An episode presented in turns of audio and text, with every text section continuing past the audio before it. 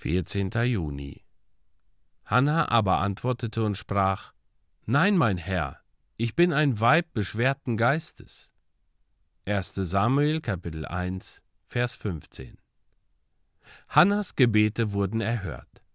Ach, als Eli sie wegen Trunkenheit schalt, ahnte sie nicht, dass sie in kurzer Zeit wiederum dort sein und derselbe Priester sie mit tiefer Achtung und Freude anblicken würde, weil der Herr sie begnadigt hatte. Und du, liebe Schwester, mit beschwertem Geist, würdest heute Abend nicht so viel weinen, wenn du wüsstest, was für dich noch aufbewahrt ist. Es ist Besseres in Aussicht.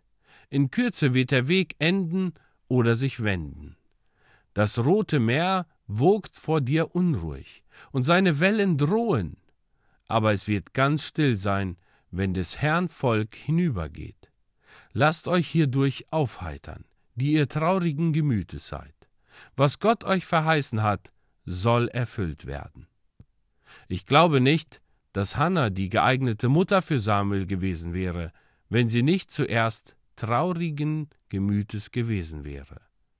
Nicht jede Frau kann mit der Aufgabe betraut werden, einen jungen Propheten zu erziehen. Manche närrische Mutter hat ihr Kind närrisch gemacht. Es war so sehr ihr Engel, dass bald ein Bengel daraus wurde. Es gehört eine weise Mutter dazu, einen weisen Sohn zu erziehen. Und deshalb betrachte ich Samuels ausgezeichneten Charakter und Lebenslauf zum großen Teil als die Frucht der Trauer seiner Mutter und als einen Lohn für ihr Leid. Sie hatte wenig Zeit, ihren Sohn zu erziehen, denn er verließ das Elternhaus bald, um den Herrn zu dienen aber in diesem Zeitraum verrichtete sie ihre Aufgabe mit Erfolg.